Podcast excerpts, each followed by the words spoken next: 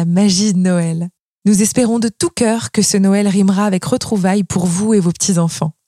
Et si les cadeaux, en plus de faire briller les yeux de vos petits-enfants, étaient des révélateurs de leur talent Pour accompagner vos choix qui se retrouveront au pied du sapin, nous vous proposons de rencontrer Laure Marie, psychologue clinicienne. Nous avons rendez-vous dans une école où elle travaille. Bonjour Laure. Bonjour Ombline. Alors le jeu peut-il favoriser le développement des talents de l'enfant? Oui, bien sûr, c'est hyper important le jeu, que ce soit sur le développement euh, physique ou psychologique. Ça peut aider les enfants bah, au niveau du langage, quand ils font des jeux de rôle, euh, où ils racontent des histoires. Il y a tout ce qui est aussi euh, le développement euh, moteur avec les jeux de construction, euh, la manipulation aussi euh, fine avec les mains et aussi au niveau du corps. Ça peut l'aider dans sa concentration, son attention et aussi dans tout ce qui est imagination évidemment. quand les enfants se racontent des histoires, ça développe beaucoup l'imaginaire et c'est très important. Et puis que ce soit le jeu seul ou le jeu à deux, quand l'enfant joue seul, ça lui apprend à, à devenir autonome, à savoir s'occuper euh, tout seul.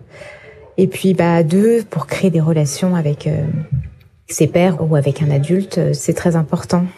Que faut-il savoir de son petit enfant pour choisir le jeu qui lui correspond le mieux? Bah je pense qu'il faut connaître ses goûts, ce qu'il aime particulièrement faire. Est-ce que c'est un enfant qui aime bouger? Du coup, on va peut-être lui proposer des activités un petit peu plus où l'enfant va bouger davantage, euh, des activités plus motrices. Après, il y en a d'autres qui aiment bien rester plus au calme, qui euh, peuvent se concentrer euh, plus longtemps. Donc, on peut proposer des activités peut-être plus manuelles.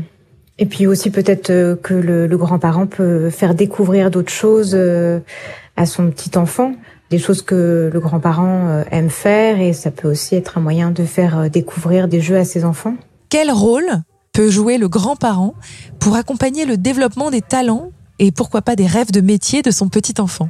Le grand-parent, c'est quelqu'un qui a quand même euh, pas mal d'expérience, donc c'est vrai qu'il peut lui raconter euh, des histoires, euh, il peut lui transmettre des savoirs, et c'est vrai que le, le grand-parent, généralement, a peut-être plus de temps que le parent pour transmettre certaines choses. Il peut être aussi à l'écoute des questions de son petit enfant. Il a aussi toute la sagesse et l'expérience peut transmettre à, son petit enfant. Alors, de nombreux jouets permettent à l'enfant d'imiter l'adulte, comme les petites cuisines par exemple. Est-ce que ce mimétisme est important pour le développement de l'enfant? Ah Oui, l'imitation, c'est hyper important. C'est vrai que quand euh, enfin, on rencontre un enfant, on va savoir euh, comment il arrive à imiter les, les adultes. Le fait d'être observateur et après que l'enfant arrive à, reproduire ce que font les, parents. C'est indispensable aussi dans les apprentissages parce que les que ce soit l'école, mais aussi à l'extérieur de l'école, se font par euh, imitation. Donc euh, le mimétisme, c'est quelque chose de très important. Et c'est aussi un critère de bon développement de l'enfant, de voir qu'il arrive à, à, faire des jeux comme euh, les jeux de la poupée, les jeux aussi de la cuisine, quand les enfants aiment bien jouer avec des poupées, s'occuper comme font leurs parents avec leurs propres petits frères ou sœurs c'est très positif. Pour terminer, qu'auriez-vous envie de dire à tous les grands-parents qui s'apprêtent à fêter Noël avec leurs petits-enfants?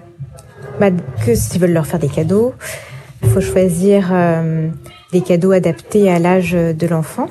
Et puis, euh, ce qui me semble important, c'est aussi des, des, jeux assez simples comme euh, une maison de poupée, une un jeu de construction, c'est des choses qui sont intemporelles et c'est vrai qui plaisent toujours à l'enfant et qui vont l'aider euh, dans son développement, euh, dans sa créativité, dans son imagination. Je pense qu'il ne faut pas des jeux trop trop compliqués. Les jeux simples restent toujours très bons. Merci Laure. Merci Ombline. Au revoir. Grand Mercredi et Oxybule vous souhaitent un très joyeux Noël. À bientôt.